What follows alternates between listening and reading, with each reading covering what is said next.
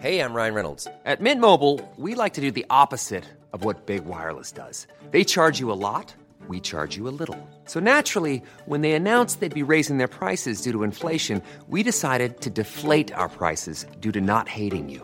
That's right. We're cutting the price of Mint Unlimited from $30 a month to just $15 a month. Give it a try at mintmobile.com slash switch. $45 upfront for three months plus taxes and fees. Promo rate for new customers for limited time. Unlimited more than 40 gigabytes per month. Slows. Full terms at mintmobile.com.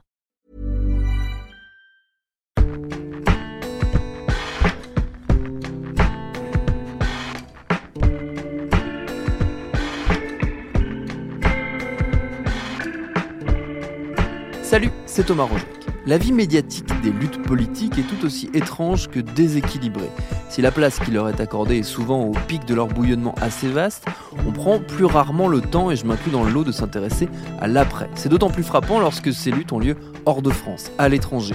Et ce, même si ces révoltes ou ces mouvements se sont soldés par des victoires, et qu'il y a donc tout un travail de reconstruction souvent excessivement difficile à mener. C'est le cas par exemple de la Tunisie, ultra médiatisée lors des printemps arabes et la chute de Ben Ali, elle a peu à peu disparu de nos écrans, ce qui ne l'empêche pas d'être en permanence soumise aux défis imposés par une transition démocratique complexe. Capucine Jaffé a voulu savoir quel regard les jeunes militants politiques tunisiens portaient sur l'évolution de leur pays, et c'est son reportage réalisé par Quentin Bresson qui forme notre épisode du jour. Bienvenue dans Programme B.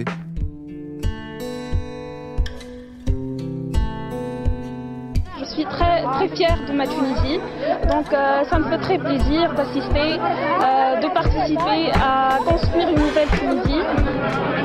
Je suis en pleine beaucoup d'émotions.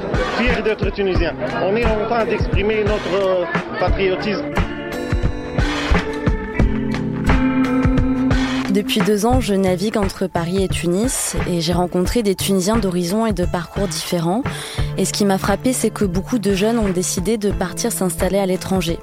Alors oui, les raisons sont multiples, comme le manque d'opportunités, la corruption, le poids des traditions. Pourtant, depuis la chute de Ben Ali, on assiste à un véritable espoir de démocratie. Et ça, c'est en partie grâce à une jeunesse militante. J'avais 16 ans à l'époque. Je ne comprenais pas trop du contexte général parce que j'avais trop de, j'avais pas trop de souvenirs ou de mauvais souvenirs sur euh, l'ancien régime. J'ai alors voulu rencontrer ces jeunes qui, malgré le contexte socio-économique, ont décidé de rester ou de revenir en Tunisie. Ils s'appellent Sadem, Rouloud, Khalil et Anis. Ils participent tous à construire cette Tunisie post-révolution.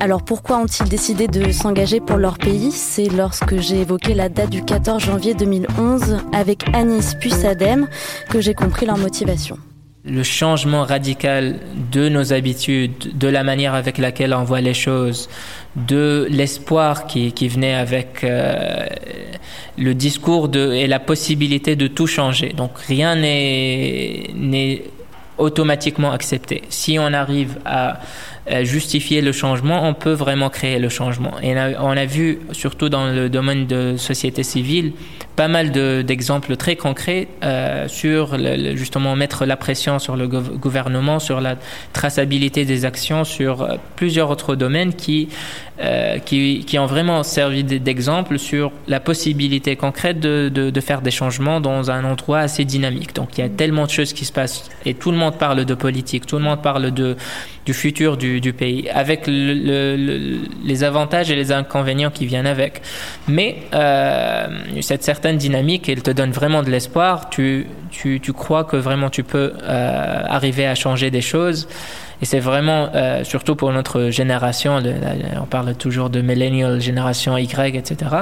On est très passionné par tout ce qui est impact de ce qu'on fait et pas d'un job de tous les jours qui va juste euh, nous aider à, survivre. Donc, euh, quand on parle d'impact, euh, la génération qui a vécu le, début et le changement de, la révolution, a maintenant l'opportunité vraiment de, changer les choses grâce à, cette liberté d'entreprendre ou à faire tout ce qu'ils veulent. Donc, moi, je suis très optimiste par rapport à ça. Janvier 2011. Donc, ma mère, elle travaillait à la garde nationale et elle m'a elle, appelé plusieurs fois pour me dire euh, euh, T'es où Tu vois, genre. T'es où? J'ai dit Ouais, je, suis allé prendre un café. Et à ce moment-là, tu, tu pouvais entendre, j'étais dans la foule, tu pouvais entendre les gens qui, qui criaient dégage, dégage, dégage. Je me disais, mais dans quel café t'es où? Il y a, ce, il y a tout ce brouhaha Et du coup, euh, elle m'a dit, mais, mais qu'est-ce que tu fous là? Ça, va être, euh, ça va être le chaos et tout. Et euh, juste après quelques, quelques minutes, moi j'avais faim, du coup je suis sorti un peu de la foule pour aller manger un truc, et ils ont commencé à, tirer la, la, la lacrymogène sur, sur, les, sur les manifestants. Et du coup, le, souvenir de ce jour-là, je pense qu'aussi, quand je suis rentré, il y avait pas mal d'émotions que j'avais écrit une lettre je me suis dit voilà ça c'est pour moi pour peut-être mes enfants ou je sais pas quoi mais c'était en fait je voulais immortaliser le, les, les, émotions de ce moment-là. Quand on s'est réveillé le matin on ne s'attendait pas à, à voir la, la, journée finir comme ça. Et qu'est-ce que ça a changé en vous euh, pour moi, cette révolution? Peut-être que je suis beaucoup plus conscient de des affaires publiques beaucoup plus conscient de la réalité euh, du pays et euh, ça changeait en moi peut-être aussi que un espoir euh, éternel que quelle que soit la chose, parce que quelle que soit, quelle que soit la situation, elle peut, elle peut toujours changer en quelque sorte. Donc, euh, ah, si, si, si on a pu vivre ça, c'est que personne ne s'attendait à un changement aussi brusque. Donc, euh, tout est possible en quelque sorte. C'est, ça a mis en moi des graines, implanté des graines de, de, pouvoir faire des choses peut-être qui, ne soient pas possibles à première vue, mais, euh, mais qui peuvent à tout moment se faire. Mais, euh, mais je pense que aussi chez pas mal de, de jeunes, ça a aussi euh, laissé une, laissé, implanter aussi des graines d'un certain patriotisme. Je, je, peux le confirmer. Même si aussi c'est pas évident parce que ça reste toujours sujet à, un sujet assez sensible et assez critique parce que si tu as beaucoup de et je comprends parfaitement tu as beaucoup de jeunes qui te disent euh, ouais mais on vit qu'une fois et après tout euh, c'est bien d'être mais on peut on peut on peut être plus utile à notre pays si on réussit à faire quelque chose ailleurs et revenir. Et ça c'est plausible comme argument mais je me dis que ok moi ma réponse a toujours été oui, d'accord, mais si tu pars et que tu laisses le pays dans, un, dans une situation pareille, peut-être que tu ne trouveras pas le pays que, que tu as quitté en quelque sorte. Sadem a 28 ans, il est revenu de Berlin pour fonder avec ses amis un mouvement citoyen. Donc ici, on est chez Aïch Tounsi, je le dis bien Voilà, c'est Aïch Tounsi, ça veut dire euh, vie tunisien. Donc euh, c'est un mouvement donc le but, c'est de réconcilier les gens avec la politique, mais pas la politique politicienne. C'est réconcilier. En fait, c'est comment on peut euh, mobiliser les gens pour qu'ils puissent euh, s'engager pour une cause qui émane des citoyens. Donc, euh, pour faire ça, on a fait la plus grande consultation en Tunisie, le, les quatre derniers mois, avec 400 000 personnes. On est allé les voir, euh, leur poser des questions sur les problèmes qu'ils qu sont, en train de vivre et aussi pour comprendre quel genre de solution ils voient pour, le pays. Et euh, de là, on a pu sortir euh, une feuille de route, là où il y a 12 mesures, qui traitent les trois problèmes les plus redondants qu'on a trouvés euh, un peu partout dans le pays. C'est la lutte contre la corruption, et quand je dis la corruption, c'est la corruption administrative, mais aussi la corruption politique, aussi la cherté de la vie, et la troisième, c'est euh, le manque de sécurité, en fait. L'idée du mouvement, euh, elle est née il y a cinq ans. C'était un groupe d'amis, euh, on se rencontrait pas loin d'ici, et, euh, et, on se disait toujours que ok, c'est bien ce qu'on est en train de faire, chacun est, directeur de projet et consultant chez le PNUD ou bien chez n'importe quelle autre organisation, mais au bout du compte, ça c'est bien, mais qu'est-ce qu'on qu qu'on fait réellement pour le pays? Et on se disait que si on n'aimait pas les gens qui nous représentaient, peut-être qu'on devrait mettre en place une plateforme qui puisse permettre d'avoir des gens euh, qui sont plus à même à intégrer la politique en Tunisie. Vous n'avez vraiment jamais pensé à vous installer euh, en Europe?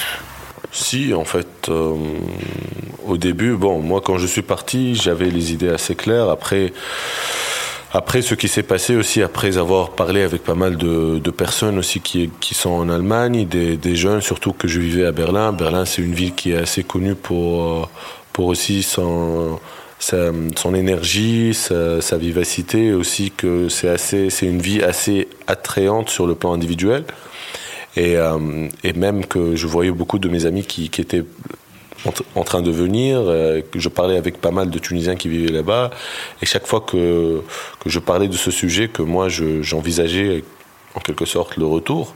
Les gens étaient comme le, seul mec qui, qui partait en vacances le lundi en quelque sorte. Donc tu te retrouvais seul dans une autoroute en quelque sorte. C'est euh, euh, et, euh, et, voilà, donc tout le monde me disait oui, d'accord, mais, mais, bon, il faut aussi penser à soi, il faut aussi penser à, à quelle vie tu vas avoir là-bas. Il n'y a pas de perspective, il n'y a rien. ici, tu es, tu es considéré comme, euh, comme vraiment un être, un être humain. Donc euh, tu es respecté ici, tes droits sont respectés ici. Euh, mais bon, après tout, j'étais convaincu que je ne pouvais pas m'éterniser là-bas. Donc ça, c'était la seule certitude que j'avais, mais je n'étais pas sûr à 100% que revenir pourrait être la meilleure solution. Du coup, je suis revenu pour quelques mois. Et je suis reparti là-bas et je suis revenu et je suis reparti. Et chaque fois que je repars là-bas, je me, je suis un peu plus sûr que ma vie, elle, sera ici, même si peut-être ça sera, je ne vais pas avoir le même confort que là-bas. Mais au bout du compte, euh, ouais, moi je dis toujours que là-bas, je suis épanoui sur le plan individuel. Mm. Ici, ma vie, elle est beaucoup plus intéressante mm. et je suis beaucoup plus épanoui sur le plan collectif dans, dans, dans la chose que je suis en train de faire. C'est un engagement, concrètement. Oui, c'est un engagement, c'est un engagement et euh, j'essaie de m'entourer de gens qui, qui aussi qui essaient de penser comme moi, mais euh, c'est pas tous les jours facile aussi d'avoir cet engagement parce que si tu te poses des questions, tu te dis qu'avec l'âge aussi, à un moment donné, tu dois, tu dois aussi faire quelque chose, tu dois aussi penser un peu à ta vie matérielle. Mais aussi, c'est voilà, c'est un engagement et moi je le vois comme c'est un engagement d'une génération. C'est une génération qui, qui a sacrifié, ça c'est clair et net, mais c'est une génération qui a une opportunité en or pour, pour écrire peut-être euh, une page de l'histoire du pays. Donc euh, si, si, cette génération elle ne s'engage pas, alors euh, je n'ai pas d'attente des gens qui, ont, qui sont assez vieux pour ne pas avoir connu l'extase du moment de la Révolution. Et je ne peux pas attendre beaucoup aussi d'une génération qui est née après la Révolution, qui n'ont pas vu la stabilité d'avant, euh, le prix de la stabilité d'avant. Et euh, en quelque sorte, parfois l'avantage du chaos dans lequel on vit, mais aussi le goût de la liberté dans le chaos dans lequel on vit.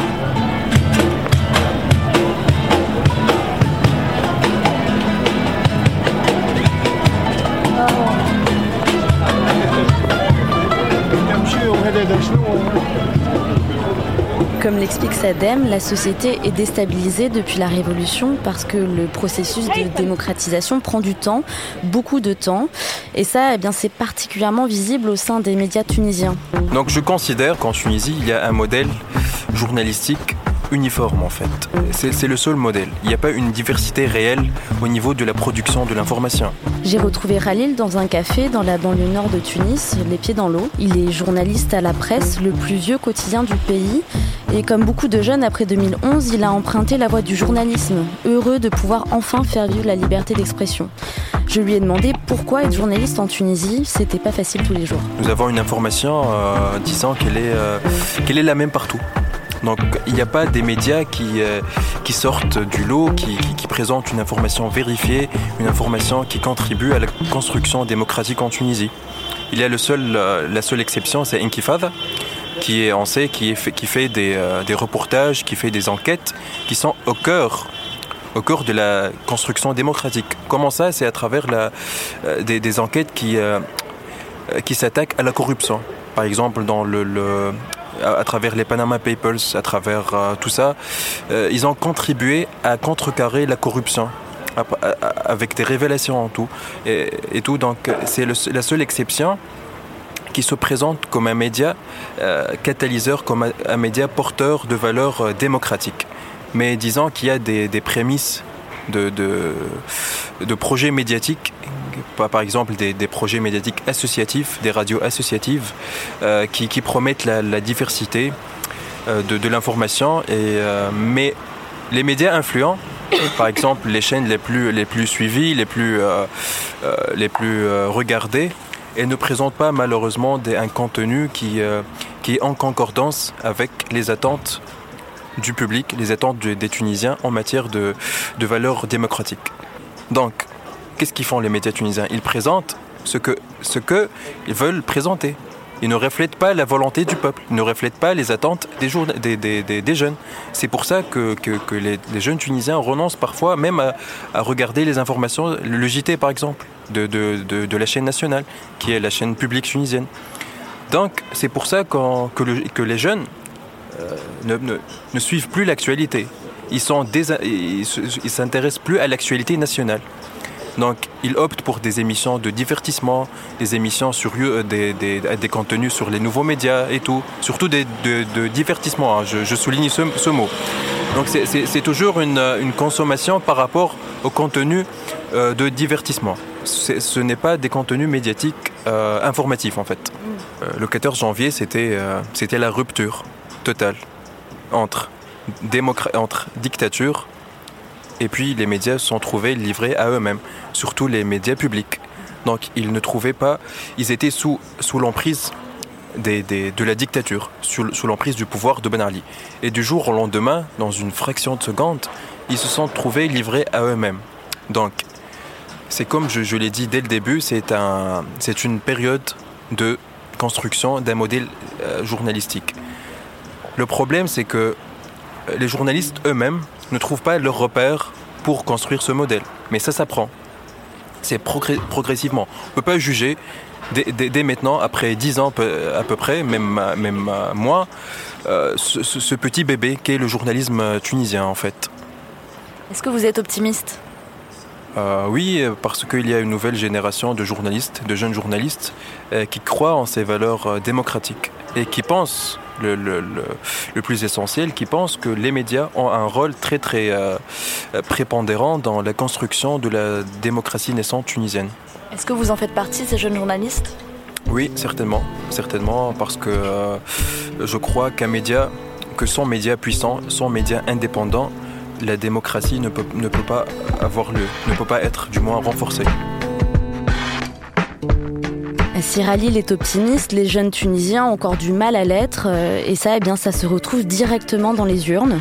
Ils étaient très nombreux à ne pas voter à la présidentielle de 2014. J'ai rencontré Rouloud, une jeune étudiante de 24 ans, présidente d'une association qui lutte contre l'abstention des jeunes. Euh, je suis Rouloud Kili, actuellement étudiant, étudiante en master en hydrogéologie. Je suis la présidente de euh, l'association Rage Tunisie, Rage Tunisie, Réseau Alternatif des Jeunes, une association de jeunesse tunisienne. Donc là, nous sommes dans, euh, dans mon bureau. On, commence le travail 10h jusqu'à 18h, 7h avec une pause d'une heure. Mais euh, pour moi, j'arrive un peu, un peu tôt, donc euh, je prends mon café et tout calmement avant, avant que je commence le travail. Qu'on fait, c'est réellement simplifier la scène publique aux jeunes pour lui inciter d'y participer. Donc, à travers nos, nos, projets, on joue surtout sur le moyen de l'éducation informelle et la, la vulgarisation. Ce qu'on voit vraiment difficile, on essaie de, les simplifier et de le diffuser d'une manière simple pour que le, le, jeune, essentiellement, et même les autres citoyens peuvent, peuvent comprendre. Avant la Révolution, la scène publique était, était vraiment fermée. Donc, euh, après 2011, le, le, régime ou le système a un, peu changé. On a passé euh, par euh, la phase de l'élaboration de la Constitution. Et après, on a plein de choses euh, nouvelles. Donc, la première chose pour, pour faire intégrer les jeunes et pour renforcer leur inclusion, surtout leur inclusion politique ou dans la scène publique, c'est par commencer par les formations.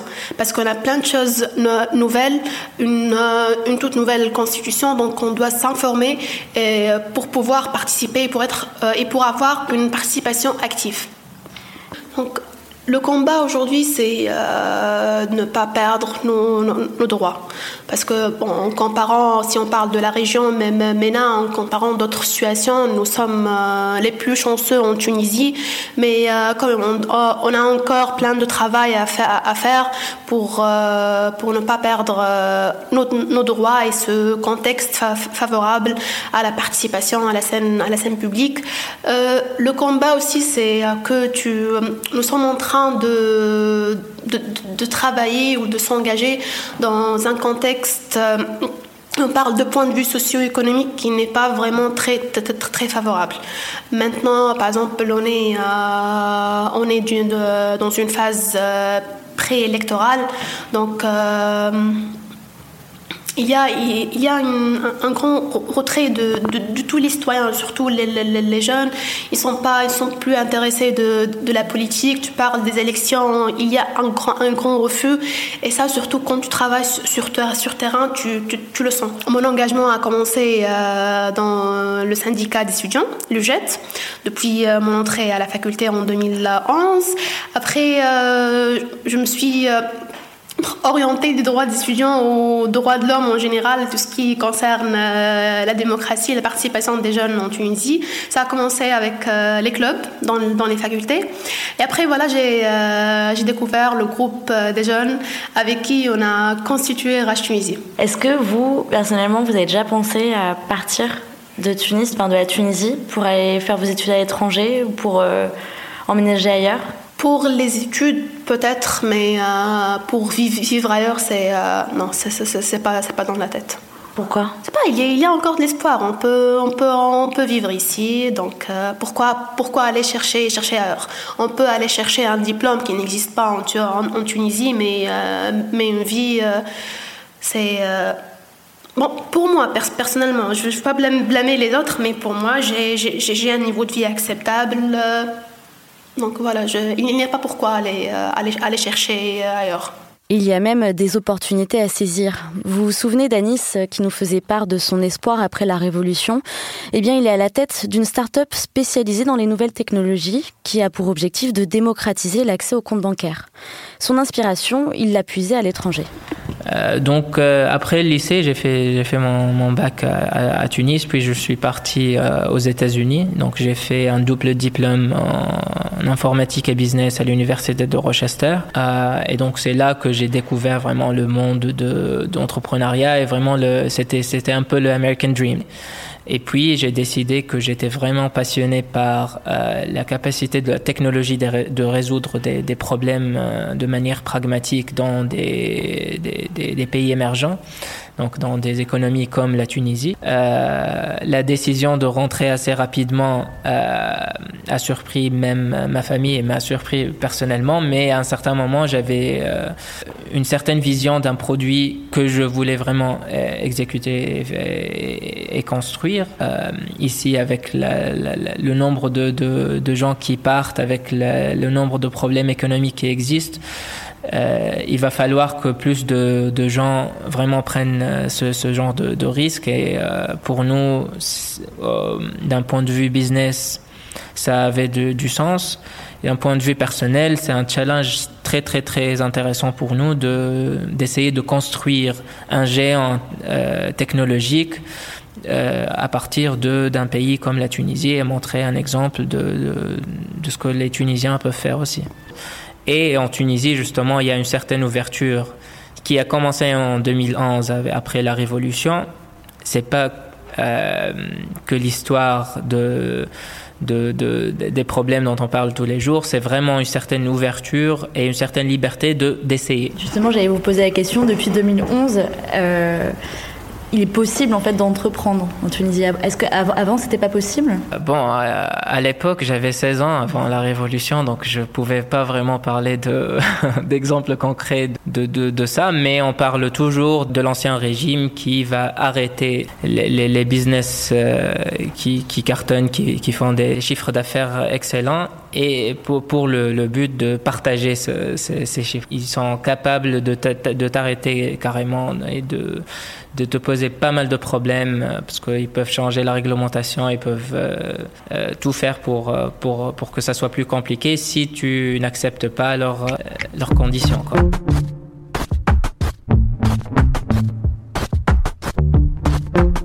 N'est pas si loin le temps de l'ancien régime. Ça fait huit ans qu'il est tombé, huit ans que la société tunisienne est bousculée. Malgré tout, Anis espère pouvoir ériger un géant technologique sans avoir à céder aux vieux démons du clientélisme. Sadem lui veut proposer une alternative politique dans un pays toujours rongé par la corruption. Rouloud espère que les jeunes s'empareront du vote, ciment de la démocratie. Et Ralil rêve d'un journalisme juste et déontologique. Alors oui, cette jeunesse ne représente pas toute la jeunesse tunisienne, elle en est même une minorité, mais pourquoi j'ai eu envie de vous parler de leur engagement? Parce que dans une époque où nous regardons souvent ce qui ne va pas, eh bien ces jeunes-là me donnent l'espoir qu'il est possible de faire changer les choses.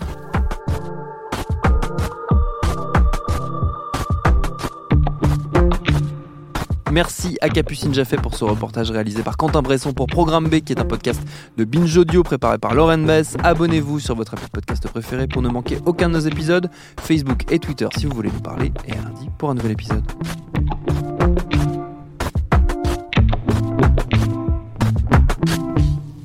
Binge.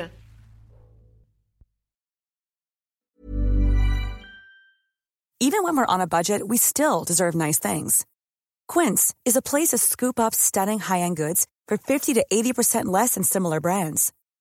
They have buttery soft cashmere sweaters starting at $50, luxurious Italian leather bags, and so much more. Plus, Quince only works with factories that use safe, ethical, and responsible manufacturing. Get the high-end goods you'll love without the high price tag with Quince. Go to quince.com/style for free shipping and 365-day returns.